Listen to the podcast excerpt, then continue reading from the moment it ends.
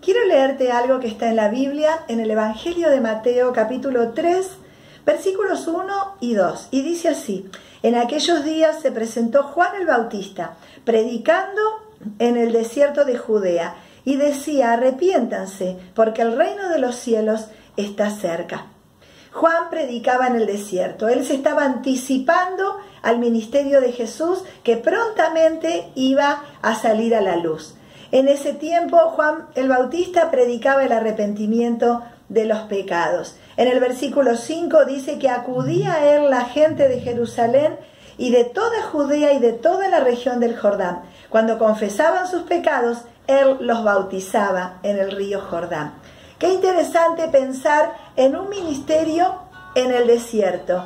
Qué interesante pensar que cosas ocurren en los desiertos. Ahora, en el versículo 10, 13 eh, del capítulo 3 dice, un día Jesús fue a Galilea, al Jordán, para que Juan lo bautizara. Aquí comienza el ministerio de Jesús, un ministerio que también comienza en el desierto, porque la Biblia me cuenta que en el, en el capítulo 4 de Mateo, que versículo 1, capítulo 4, versículo 1, luego el Espíritu llevó a Jesús al desierto para que el diablo lo sometiera a tentación. Después de ayunar 40 días y 40 noches, Jesús tuvo hambre. Y ahí se le acerca el tentador y ese es un tema maravilloso que podemos hablar en otro momento. La idea es que en el desierto ocurren cosas, en las tormentas ocurren cosas. ¿No nos gustan? Claro que no nos gustan, pero ahí es donde nosotros aprendemos muchas cosas. Un piloto calificado es un piloto que ha podido manejar su nave en el medio de la tormenta. Un piloto calificado es un piloto que ha podido eh, navegar, que ha podido pilotear su nave y dominarla en medio de la tormenta. Bueno, ¿qué pasa con nosotros? Aquellos que hemos podido pasar situaciones de nuestras vidas donde han sido adversas, donde hemos pasado situaciones que fueron realmente contingencias para nosotros. Bueno, ahí es donde podemos aprender a descansar, donde aprendemos que es verdad que tenemos un Dios bueno y eh, misericordioso que está al lado nuestro, jugándose por nosotros y ayudándonos en esta contingencia. Bueno, un piloto que ha podido sobrepasar estas contingencias es un piloto que tiene mm, mayor experiencia y por lo tanto puede llegar a estar mejor formado. Con nosotros pasa lo mismo. Cuando nosotros podemos sobrellevar nuestras situaciones difíciles, estamos más eh, ejercitados en la fe, más ejercitados en la contingencia y por lo tanto nuestra esperanza es mayor, nuestra confianza es mayor y podemos también descansar de una manera mejor.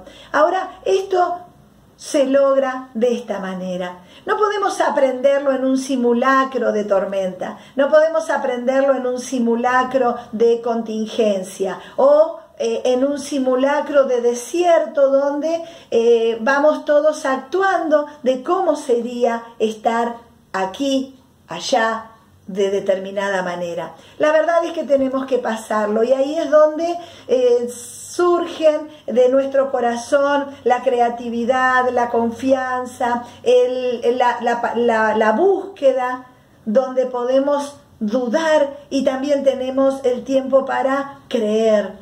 Ahora, recordaba a Pablo, ¿no? Cuando Pablo escribe la carta a los Efesios estaba preso en Roma.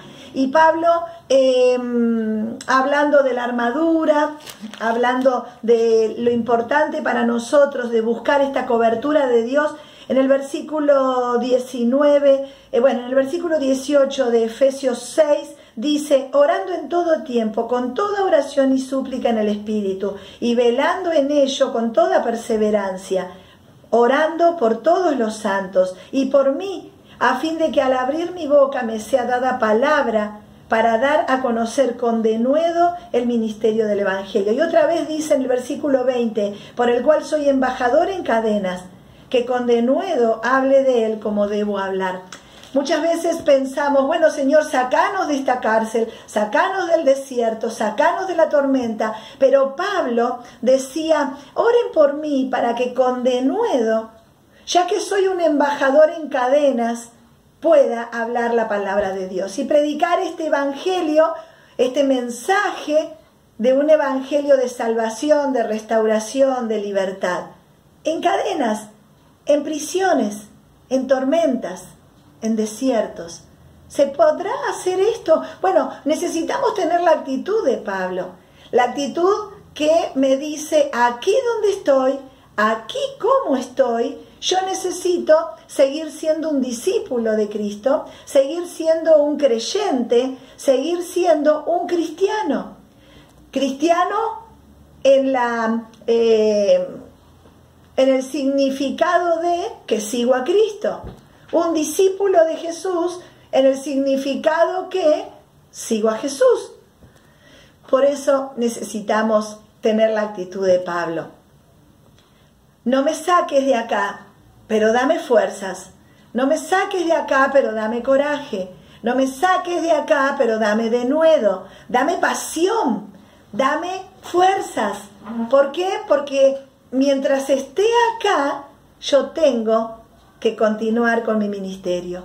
Tengo que afirmar la fe. Tengo que afirmar a otros. Porque nosotros no estamos solos en este desierto.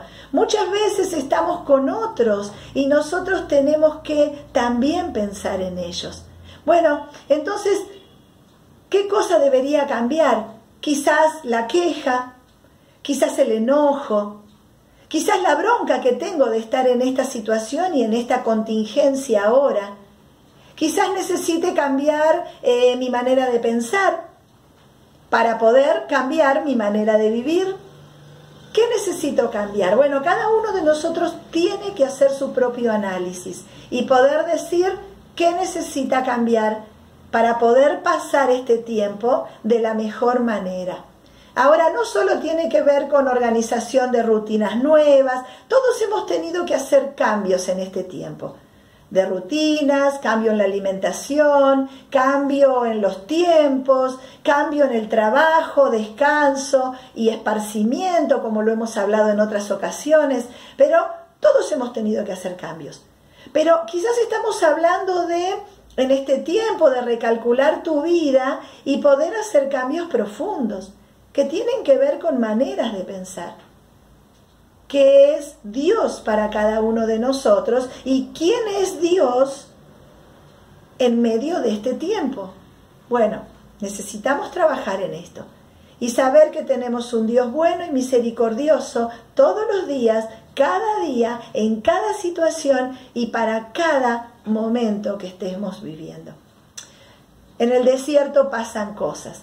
Pasan cosas maravillosas, indudablemente maravillosas, porque tuvimos a un Juan el Bautista que en el desierto comenzó eh, su capacitación y su entrenamiento y que la gente tenía que ir a verlo y escuchar su predicación y por lo tanto proceder al arrepentimiento y él los bautizaba. Él se anticipó al ministerio de Jesús y Jesús luego vino a la tierra a traer salvación, perdón de pecados, una vida eterna, y vino a darnos un mensaje de salvación, de libertad, de sanidad y de restauración. Este es el Jesús que tenemos, este es el Dios que tenemos, esta es la vida que tenemos y esta es la fe que tenemos. Creemos en Jesús, Jesús muerto en la cruz para perdón de nuestros pecados y para vida eterna de nuestras almas. Y tenemos a Jesús resucitado para salvación de nuestras vidas, para restauración, para libertad, para darnos vida eterna. Tenemos un tesoro entre nosotros. Tenemos fe en Él, de que las promesas que quedaron en su palabra se cumplirán a su tiempo perfecto y eterno, porque Dios cumple sus promesas, porque Él es fiel con nosotros. Ahora, ¿qué hacemos nosotros con esto? Recuerdo a los discípulos cuando acababan de ver la multiplicación de los panes y los peces y se quejan por esto o por aquello y dudan de Jesús por esto o por aquello. Nos pasa a nosotros también, que acabamos de ser eh, em, sostenidos, contenidos, cuidados. Hemos visto milagros entre nosotros y a veces volvemos a dudar. Bueno, necesitamos aprender en este desierto que estamos viviendo. Necesitamos aprender de la contingencia. Necesitamos aprender de la situación difícil que estás pasando para salir mejor capacitado y ser más fuertes, más eh, sólidos en nuestra fe, mejores cristianos, mejores discípulos. Porque Jesús tampoco la pasó bien cuando estuvo aquí. Y si leemos las escrituras, sus discípulos tampoco la pasaron bien mientras estaban aquí, pero sus vidas dieron testimonio de fe, dieron testimonio de confianza en Dios, dieron testimonio de fidelidad a Dios. ¿Qué verá Dios en nosotros? ¿Qué cosas estamos dejando entrever con nuestras palabras, con nuestras acciones, con nuestro testimonio? ¿Estamos mal y estamos mal a punto de tirar el tablero? ¿Estamos mal y estamos mal a punto de, em, de dejar todo y tirar todo por la borda? Estamos mal a punto de quejarnos con Dios y de que nuestros hijos nos escuchen de que nuestra eh, esposo, la esposa vean tu eh, fragilidad. Estamos a punto de dejar todo atrás y de tirar años de fe y de esperanza en Dios, porque no vemos y no eh, podemos esperar más que esto se resuelva, o estamos dispuestos a caminar un poco más a esperar que los tiempos perfectos de Dios se cumplan sobre nuestras vidas. Estamos dispuestos a seguir creyendo y a seguir siendo fieles. Estamos dispuestos a seguir buscando de Dios cada día y a seguir aprendiendo de Él porque Dios todavía no ha terminado con nosotros. Estamos dispuestos a esperar y a creer para ver su gloria entre nosotros. Tenemos que prepararnos para un milagro. Muchos de nosotros estamos esperando un milagro en nuestras vidas, en nuestras familias. Tenemos que esperar con fe y seguir siendo fieles. No te bajes antes, no te corras antes, no, te, no busques atajos, no eh, te metas en líos, no tomes el timón de tu vida.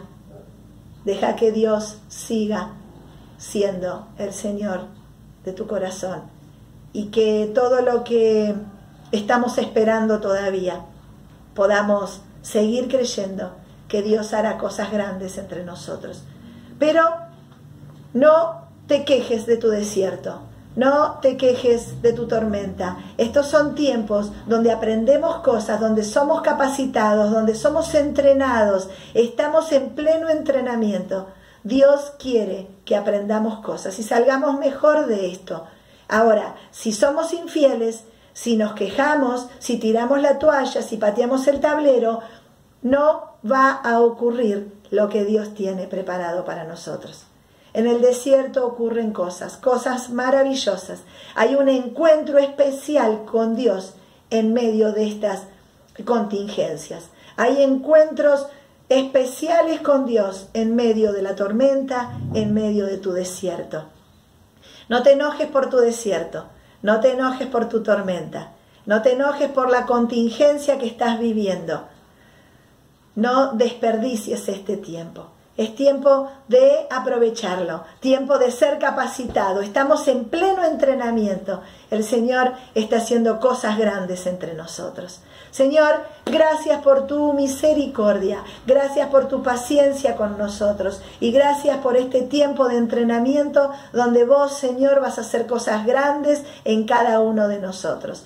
Te pedimos, Dios, que abras nuestros ojos espirituales para ver lo que no vemos. Te pedimos, Señor, que nos eh, enseñes y nos ministres cada día para que podamos seguir siendo tus discípulos, seguir siendo, Señor, estos hijos tuyos, fieles, creyentes, con mucha fe, Señor, porque queremos ver aquello que vos preparaste para cada uno de nosotros. Oramos, Padre, creyendo que lo mejor está por venir, que cosas maravillosas se están gestando entre nosotros y que, Señor, de estas contingencias, de este desierto que estamos viviendo, en esta tormenta en la que estamos inmersos, Señor, vos harás cosas grandes en nuestro corazón. Oramos, Padre, esperando que pase esta tormenta, que nos saques del desierto, pero Señor, cada minuto que estemos aquí pueda servirnos para el mejor entrenamiento, para ser mejores cristianos, mejores discípulos, mejores hijos tuyos. Oramos, Señor, para que, como decía Pablo, con denuedo, en medio de esta situación, podamos seguir predicando tu palabra. En tu nombre, Jesús, oramos. Amén y amén. No cierres tu boca, no te calles de hablar de un Dios de poder y de amor, misericordioso todos los días, que salva, sana y restaura a las personas y hace cosas nuevas en las familias, nuevos matrimonios, nuevas relaciones, nuevas cosas entre nosotros. Este es el Dios que tenemos y este es el Dios que predicamos. No cierres tu boca aunque estés en el desierto.